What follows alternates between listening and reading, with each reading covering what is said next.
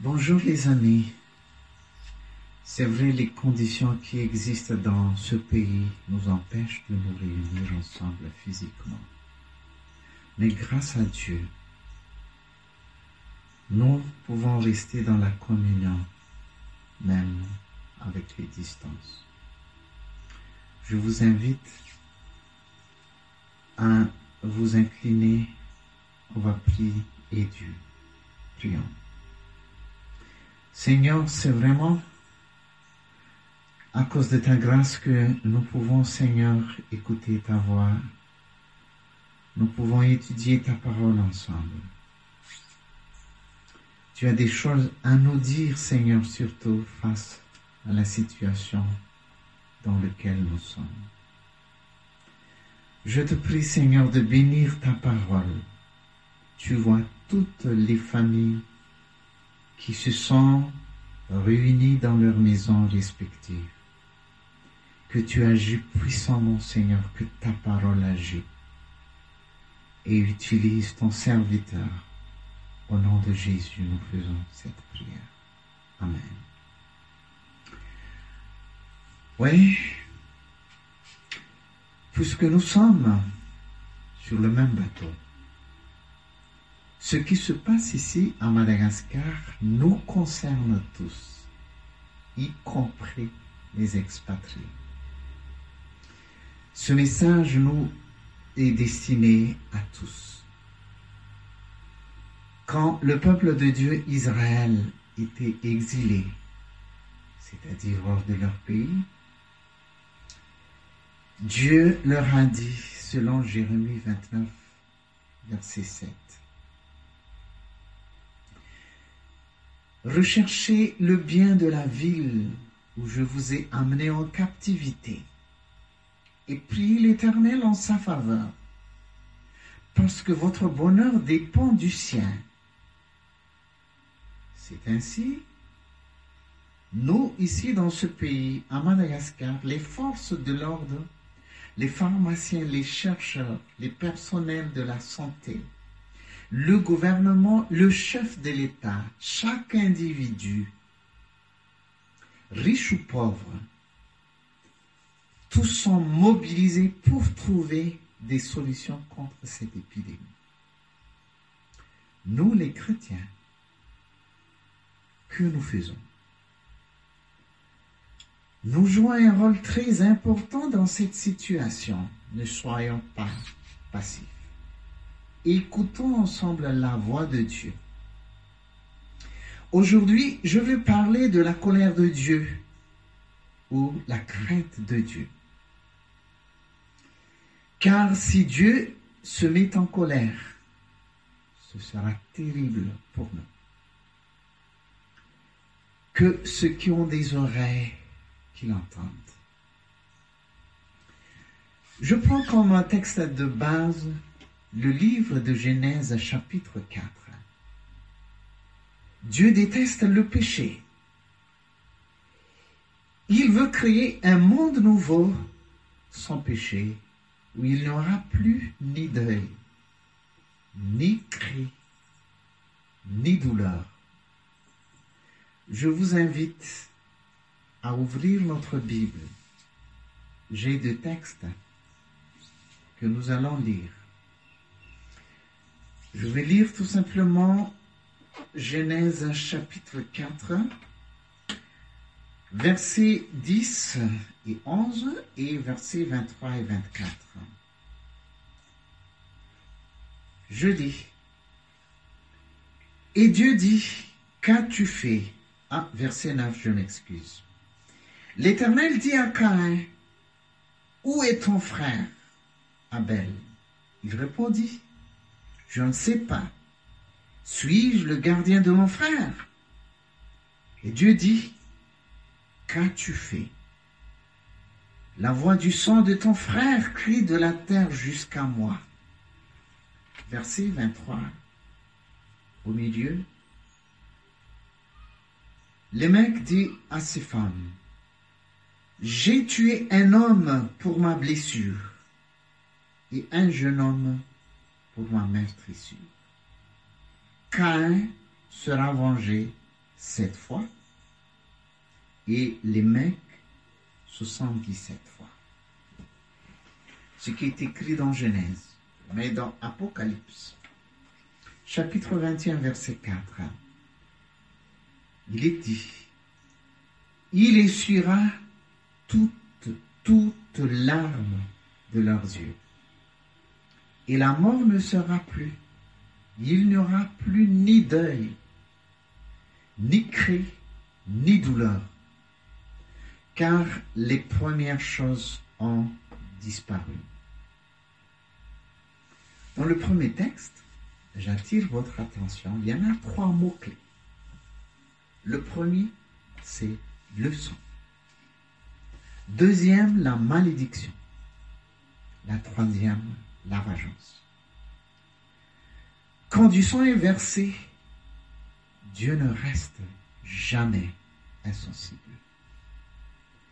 Il a dit dans Genèse chapitre 9 verset 6, Si quelqu'un verse le sang de l'homme à l'homme, par l'homme, son sang sera versé. Car Dieu a dit, car Dieu a fait l'homme à son image. Un crime entraîne une malédiction insupportable. Le sang de nos âmes appartient à Dieu. Nous n'avons pas le droit de tuer qui que ce soit. La vengeance appartient à Dieu seul.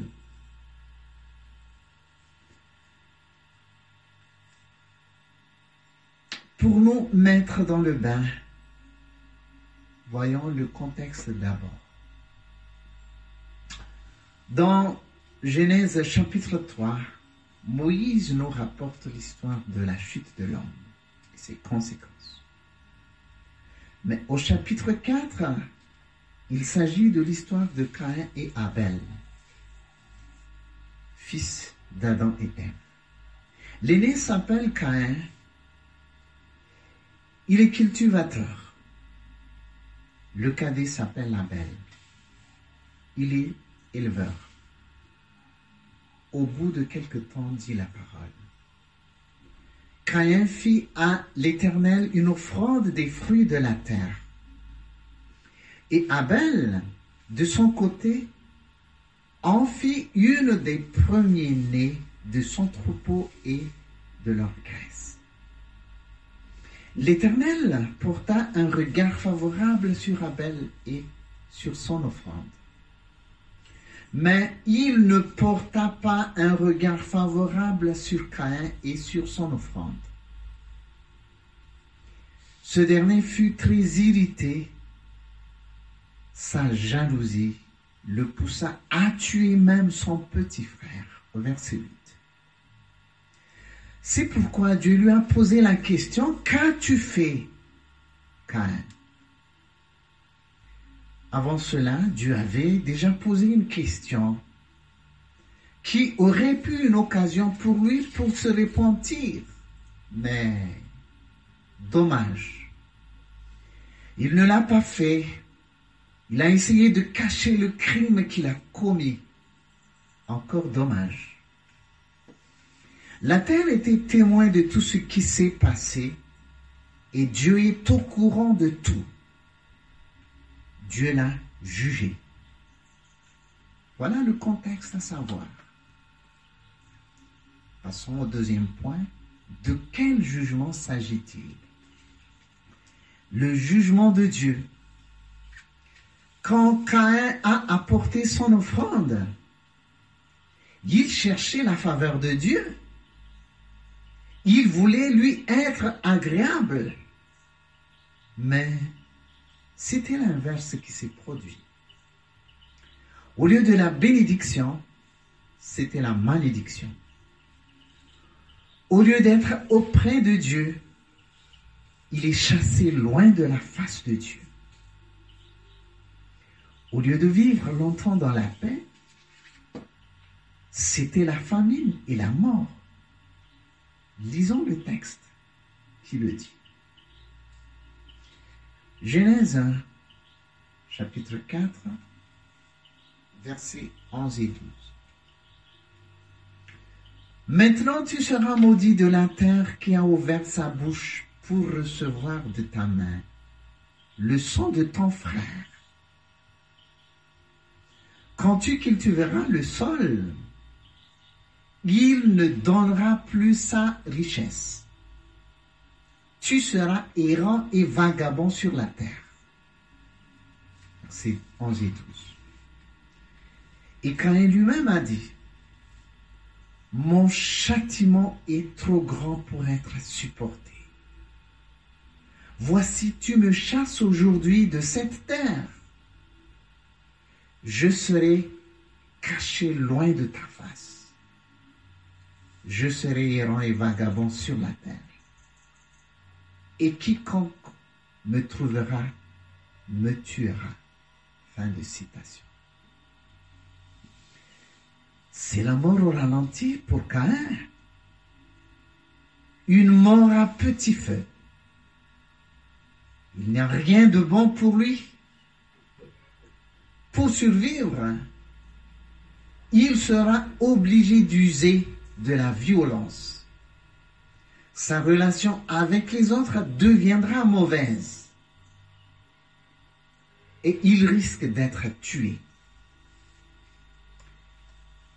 c'est la déception totale.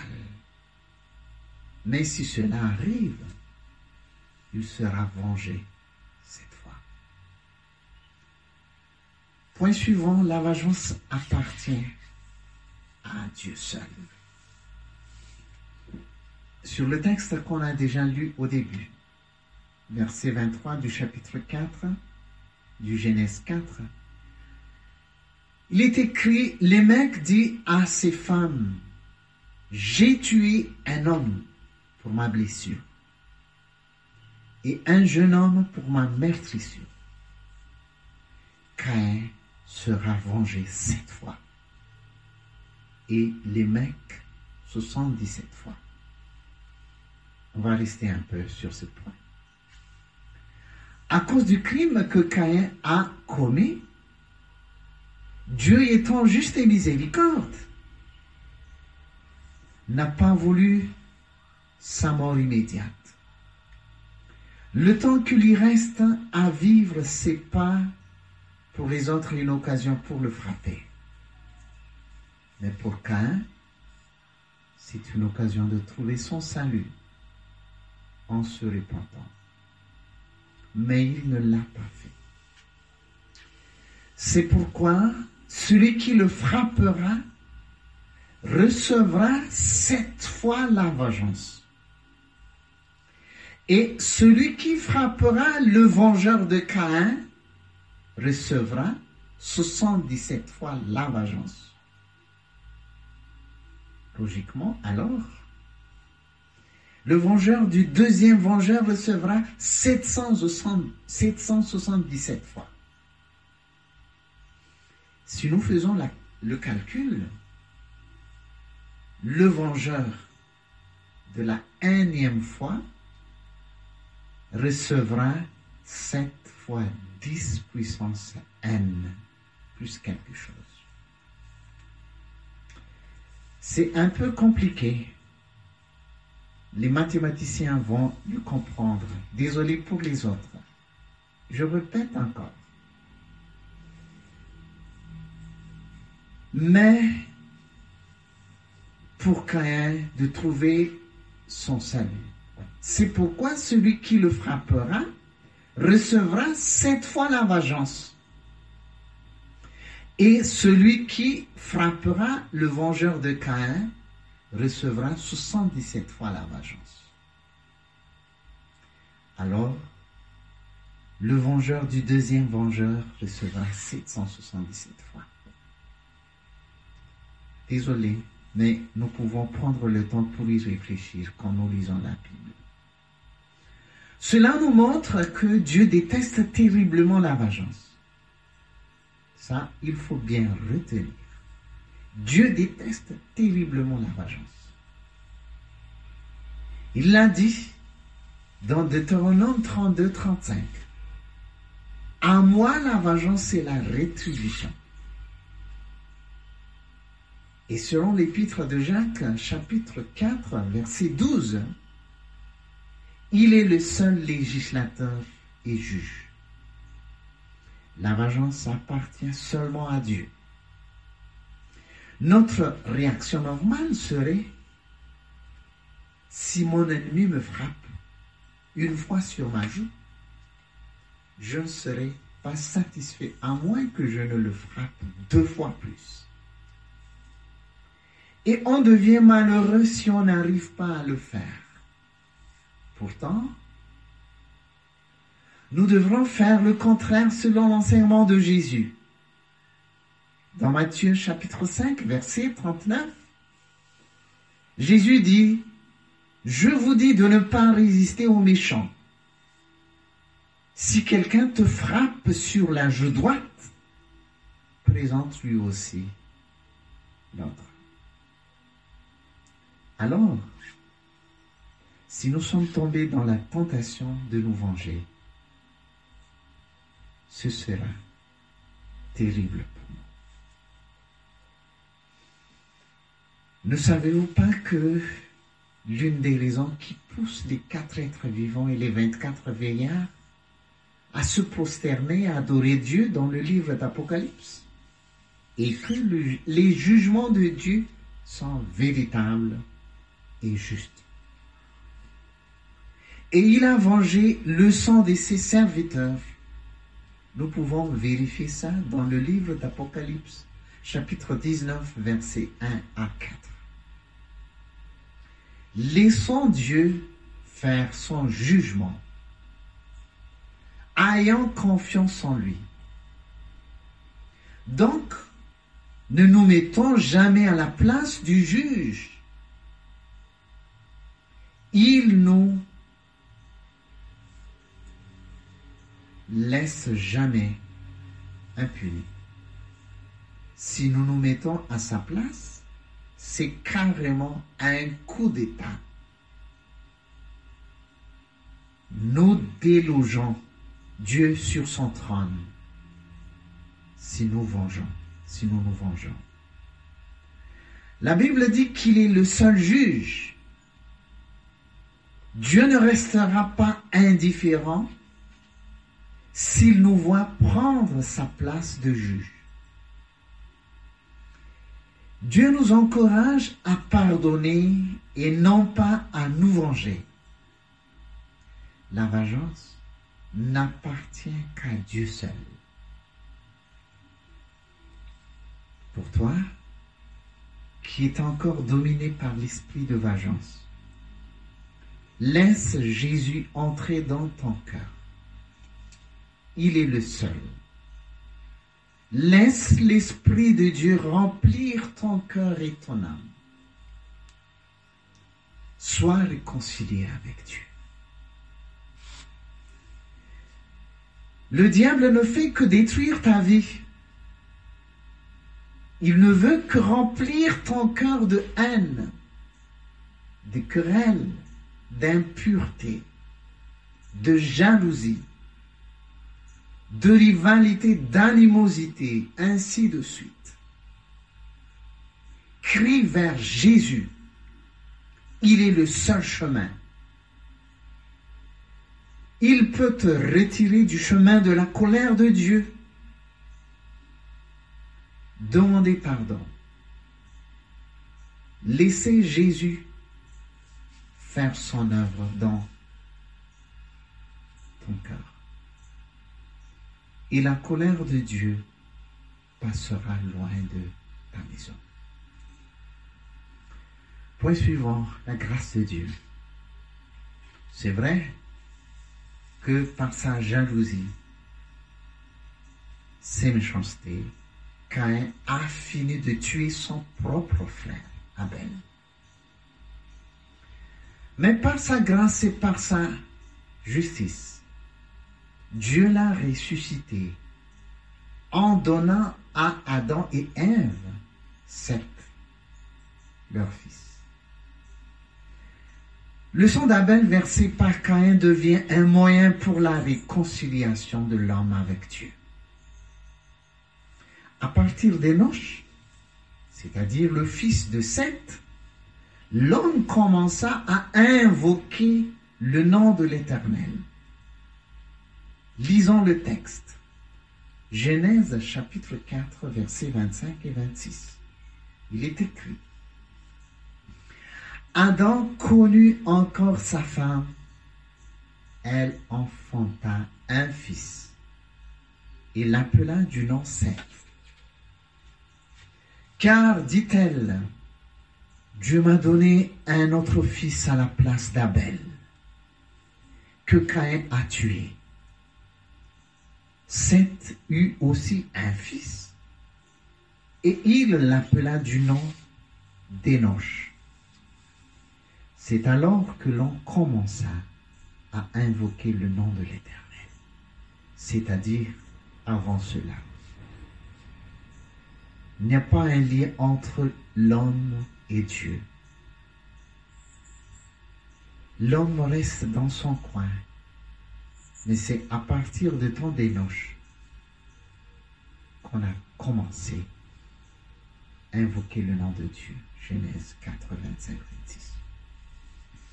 Si Dieu était en colère contre Caïn, ses descendants seraient sous la malédiction. À cause du sang d'Abel, par contre, à cause du sang de Jésus, Dieu a déchiré le voile du temple qui sépare le lieu saint et le lieu très saint. Puisque Jésus a invoqué le nom de Dieu quand il était sur la croix. Il a demandé faveur à ceux qui l'ont tué en disant, Luc 23, 35, Père, pardonne-leur, car ils ne savent pas ce qu'ils font. Fin de citation. Le salut est parvenu à tous ceux qui le croient. La prière du pardon de Jésus est puissante et sauve celui qui croit. Pour notre pays, ne jugeons personne comme Jésus a fait pour ses meurtriers. Demandons pardon au nom de tout, au nom de tous pour le salut de notre pays. Demandons pardon au nom de toutes les églises, tous les citoyens, les non-citoyens, les ancêtres, nos dirigeants, à cause des violences, du sang versé, la corruption. Pour conclure, vous qui m'écoutez en ce moment et qui n'avez pas encore accepté Jésus et ses enseignements, n'oubliez pas, la colère de Dieu est au-dessus de votre Si tu restes vivant, c'est la grâce de Dieu. C'est à cause de sa grâce qu'il vous laisse vivre. N'attendez pas demain pour vous repentir. Abandonnez vos, vos mauvaises habitudes. Changez vos comportements personnellement. Dieu veut t'utiliser comme une source de pardon pour les autres. Dieu n'attend que ton retour vers lui. Il veut te changer. Ne ratez pas cette occasion. Dieu t'aime tellement. N'attendez pas le jugement de Dieu et la crainte Nous, les engagés, je vais poser quelques questions de réflexion. Quelle quantité de sang a été versée sur ce pays? Nous connaissons l'histoire. Quel est le poids des injustices qui règnent dans ce pays? Plusieurs martyrs ont été tués du temps de la persécution. Le sang du président colonel Ratsimandar a coulé. Jusqu'à présent, on ne sait pas qui a fait le crime. À cause du banditisme, le Fitsarabaok, c'est-à-dire justice populaire, partout dans plusieurs régions, gagne du terrain. Quelle quantité de sang a été coulée Le peuple n'a plus confiance en la justice. Plusieurs sont victimes de la corruption. L'esprit de vengeance range le cœur des gens et il serait difficile de ne pas se venger. La colère de Dieu s'intensifie de plus en plus. Faisons une prière de repentance en faveur de notre pays. Quand Daniel a prié pour sa nation, Dieu l'a exaucé. Daniel chapitre 9. La meilleure façon pour protéger notre pays est de demander pardon. J'encourage le peuple de Dieu à respecter le confinement. Que les enfants restent sages.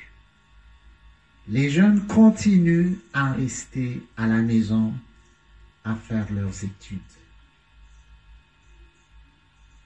Mais la demande de pardon au nom de tous, en étant conscient du poids du péché, sauvera le pays.